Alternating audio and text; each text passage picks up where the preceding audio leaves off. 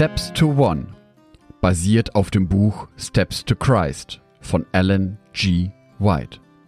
Gelesen von Jörg Martin Donath. Kapitel 1 Gottes Liebe In der Natur und in Gottes Wort zeigt sich Gottes Liebe. Unser himmlischer Vater ist der Ursprung des Lebens, der Weisheit und der Freude. Denke darüber nach, wie wunderbar alles geschaffen wurde, wie großartig es den Bedürfnissen der Menschen, Tiere und Pflanzen entspricht. Wärmender Sonnenschein und erfrischender Regen, Berge und flaches Land. Alles erzählt von der Liebe des Schöpfers. Alles erzählt von dem Gott, der uns täglich mit allem versorgt, was wir benötigen. Der Psalmdichter findet hierfür wunderschöne Worte.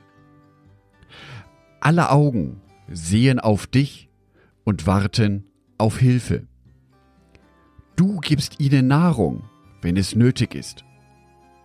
Wenn du deine Hand öffnest, stillst du den Hunger und Durst aller Geschöpfe.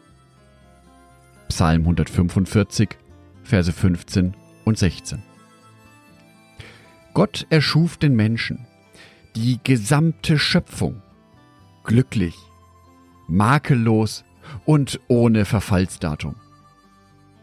Leid und Tod traten erst auf, als Gottes Gesetz, ein Gesetz der Liebe, erstmals ignoriert wurde. Doch selbst in den schwierigsten Problemen, auch den selbstverschuldeten, wenn wir leiden müssen, ist Gottes Liebe sichtbar. In der Bibel steht, dass Gott die Arbeit auf dem Feld erschwerte. Unser aller Leben hält nun Schwierigkeiten bereit. Prüfungen und Herausforderungen, die Gott zulässt, damit wir daran wachsen und die uns dabei helfen, Böses zu überwinden und ihm ähnlicher zu werden. Obwohl die Welt nicht mehr dem Idealzustand entspricht, existiert nicht nur Leid und Unglück. Die Natur enthält auch hoffnungsvolle und tröstende Botschaften. Gott ist Liebe, steht auf jeder sich öffnenden Knospe, auf jedem wachsenden Grashalm. Wir hören die fröhlichen Lieder der Vögel riechen den Duft pastellfarbener Blumen und bewundern das intensive Grün des Waldes. All das verdeutlicht, es gibt einen Gott, der zärtlich und väterlich für uns sorgt, dessen Wunsch es ist, seine Kinder glücklich zu machen. Gott stellt uns seine Charakter vor, seine unendliche Liebe und Barmherzigkeit. Als Mose die Herrlichkeit Gottes sehen wollte, ging dieser an Mose vorüber und sprach, Ich bin der Herr, der barmherzige und gnädige Gott.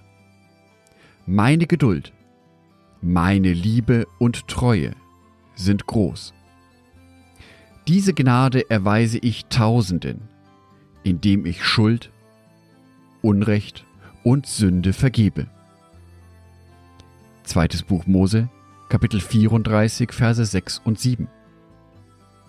Gott ist gnädig, barmherzig, langmütig und von großer Güte. Jona, Kapitel 4, Vers 2. Er freut sich, wenn er barmherzig sein kann. Micha, Kapitel 7, Vers 18. Gottes Liebesbeweise sind an unzähligen Orten zu finden und laden uns zu ihm ein. In der Natur und in vertrauten und liebevollen zwischenmenschlichen Beziehungen versucht er, für uns sichtbar zu werden. Obwohl uns Gottes Liebe überall begegnet, redet Satan uns ständig ein, dass Gott hart und erbarmungslos sei und wir uns vor ihm fürchten müssen. Der Feind Gottes stellt unseren himmlischen Vater als unbarmherzigen Richter dar, der keine Gnade kennt, sondern jeden unserer Fehler mit Freude aufdeckt, um uns dann verurteilen zu können. Jesus kam auf die Erde und lebte unter den Menschen, um dieses verzerrte Bild zu beseitigen, indem er der Welt die unendliche Liebe Gottes vorlebte. Der Sohn Gottes kam vom Himmel, um uns den Vater vorzustellen. Niemand hat Gott je gesehen, doch sein einziger Sohn, der selbst Gott ist, ist dem Herzen des Vaters ganz nahe. Er hat uns von ihm erzählt. Johannes Kapitel 1 Vers 18 Als einer der Jünger die Bitte äußerte, Herr, zeig uns den Vater, dann sind wir zufrieden. Erwiderte Jesus, Philippus, weißt du denn nach all der Zeit, die ich bei euch war, noch immer nicht, wer ich bin? Wer mich gesehen hat, hat den Vater gesehen. Warum verlangst du noch, ihn zu sehen? Jesus beschreibt seine Aufgabe auf dieser Erde so.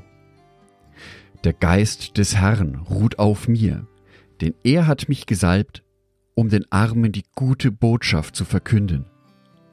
Er hat mich gesandt, Gefangenen zu verkünden, dass sie freigelassen werden, Blinden, dass sie sehen werden, Unterdrückten, dass sie befreit werden. Lukas Kapitel 4, Vers 18. Er reiste umher, tat Gutes und heilte alle, sogar ganze Dörfer von Krankheiten. Seine Taten bewiesen seinen göttlichen Ursprung. In jeder Handlung seines Lebens zeigten sich Liebe, Erbarmen und Mitleid. Sein tiefes Mitgefühl.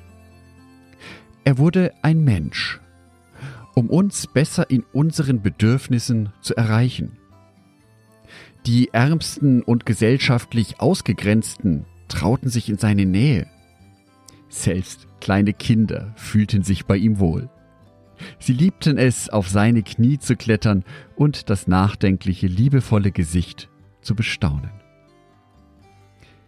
Jesus sagte die Wahrheit, formulierte diese aber immer liebevoll. Er begegnete Menschen äußerst takt und rücksichtsvoll, aufmerksam und zuvorkommend. Nie war er beleidigend, nie grundlos hart oder unnötig verletzend. Die Probleme der Menschen verurteilte er nicht.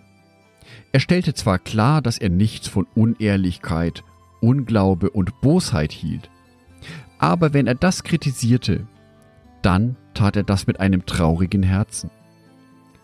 Er weinte über die von ihm geliebte Stadt Jerusalem, die sich weigerte, in ihm den Weg, die Wahrheit und das Leben zu sehen. Doch er blickte mit liebevollem Erbarmen auf sie. Sein Leben war geprägt von Selbstlosigkeit und rücksichtsvoller Fürsorge.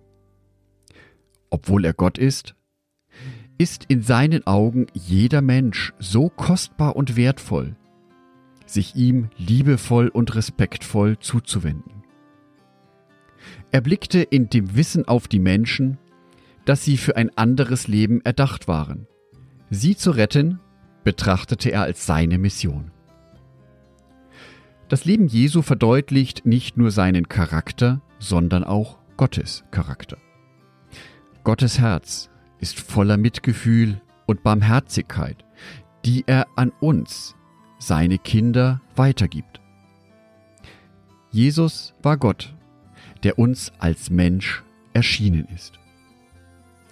Jesus lebte, litt und starb, um uns zu befreien. Er wurde ein Mann der Schmerzen, damit wir für immer Freude genießen können. Gott ließ es zu, dass sein geliebter Sohn einen perfekten Ort verließ, um auf eine sündige, tödliche Erde zu gehen.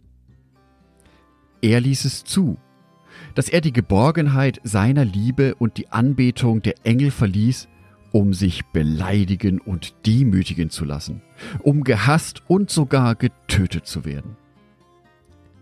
Er wurde gestraft, damit wir Frieden haben. Durch seine Wunden wurden wir geheilt. Jesaja Kapitel 53, Vers 5. Der fehlerlose Sohn Gottes nahm die Belastung der Sünde auf sich. Er, der mit Gott eine Einheit gebildet hatte, fühlte in seinem Innern die furchtbare Trennung, die durch die Sünde zwischen Gott und den Menschen entstanden war. Deshalb schrie er verzweifelt, Mein Gott, mein Gott, warum hast du mich verlassen? Matthäus Kapitel 27, Vers 46. Er spürte zum einen die Schwere und Tragweite der Sünde, zum anderen seine Trennung von Gott. Das brach ihm das Herz. Jesus nahm diese schwere Last nicht auf sich, um Gott neu dazu zu bewegen, uns zu lieben und uns zu retten. Denn Gott hat die Welt so sehr geliebt, dass er seinen einzigen Sohn hingab. Johannes Kapitel 3, Vers 16. Der Vater liebt uns also nicht aufgrund des großen Opfers seines Sohnes, sondern er hat es ermöglicht, weil er uns liebt. Durch Jesus konnte er seine unendliche Liebe auf die zerstörte Welt ausgießen. Denn Gott war in Christus und versöhnte so die Welt mit sich selber. 2. Korinther, Kapitel 5, Vers 19. Gott litt mit seinem Sohn. Als Jesus im Garten Gethsemane Todesängste durchlebte und am Kreuz starb, bezahlte das unendlich liebende Herz Gottes den Preis für unsere Befreiung. Jesus sagte, Der Vater liebt mich, weil ich mein Leben hingebe, um es wiederzuerlangen. Johannes 10, Vers 17. Das heißt, mein Vater liebt euch so sehr, dass seine Liebe zu mir gewachsen ist, weil ich mein Leben zur Verfügung stellte, um euch von eurer Schuld zu befreien. Aufgrund meines Opfers kann Gott nun beides. Gerecht sein und gleichzeitig alle gerecht sprechen, die an mich, Jesus, glauben. Keinem anderen außer Jesus war es möglich, uns von unseren Sünden zu befreien. Nur er, der mit Gott eins war, kannte den Vater wirklich, so dass nur er in der Lage war, den Menschen die Liebe des Vaters nahezubringen. Nichts hätte die Liebe des Vaters zu uns fehlerbehafteten Menschen besser verdeutlichen können als das immer gültige Opfer, das Jesus für uns brachte. Denn Gott hat die Welt so sehr geliebt, dass er seinen einzigen Sohn hingab. Er gab Jesus nicht nur, damit dieser unter den Menschen lebte und am Kreuz für ihre Sünden starb. Vielmehr schenkte er ihn der Menschheit. Jesus sollte ihre Interessen und Sorgen nachempfinden. So wie er mit Gott eins war, wurde er auch eins mit den Menschen und ging mit ihnen eine tiefe, ewige Verbindung ein. Jesus schämt sich auch nicht, uns Brüder und Schwestern zu nennen. Hebräer Kapitel 2, Vers 11. In dieser Verbundenheit setzt er sich noch heute vor Gott für uns ein. Dadurch werden wir von der zerstörenden und entwürdigenden Sünde befreit. So dürfen wir spüren, dass ein Leben, wie Gott es sich für uns wünscht, pure Freude bereithält und wir seine Liebe widerspiegeln. Der Preis, den Jesus und Gott dafür zahlten, um uns von der Sünde zu befreien, lässt uns erahnen, wie unser Wesen verändert werden kann, wenn wir mit Jesus leben. Als Johannes über die Dimensionen der Liebe des Vaters zu den Menschen nachdachte, packte ihn tiefe Bewunderung und Ehrfurcht. Da er diese Liebe nicht ausreichend in Worte fassen konnte, forderte er die Menschen auf. Seht, was für eine Liebe unser himmlischer Vater uns geschenkt hat, nämlich, dass wir seine Kinder genannt werden und das sind wir auch. 1. Johannesbrief, Kapitel 3, Vers 1. Wie wertvoll wir ihm sind. Durch die Sünde hatte uns Satan im Griff. Doch der Glaube an Jesus, sein Geschenk der Versöhnung, gibt uns die Chance, vom Bösen loszukommen und macht uns zu Kindern Gottes. Solch eine Liebe ist einmalig. Kinder des himmlischen Königs zu heißen, was für ein wertvolles, tiefgründiges Versprechen. Die Liebe Gottes zu einer Welt, die ihn nicht liebte, ist so einzigartig, dass sie verändert, wie wir fühlen und denken. Jesu Tod am Kreuz beweist, dass Gott gnädig, zärtlich und vergebungsbereit ist und dabei unparteilich und gerecht handelt. Mit der Zeit werden dir dann die unzähligen Beweise seiner Liebe auffallen. Eine Liebe, die grenzenlos ist und jedes Mitgefühl einer Mutter für ihr Kind übertrifft. Keinem anderen außer Jesus war es möglich, uns von unseren Sünden zu befreien.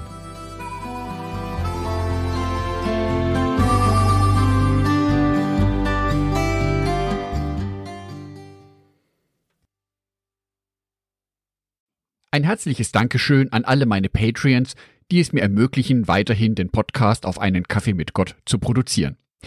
Herzlichen Dank an Sonitschka und an Andreas Pfeiffer. Auf Patreon kannst du mich bereits mit einem Euro monatlich unterstützen. Oder du lässt mir ein paar Sterne da. Das sagt dem Algorithmus nämlich, dass dies ein guter Podcast ist und wird so mehr Menschen angezeigt. Vielen Dank schon vorab.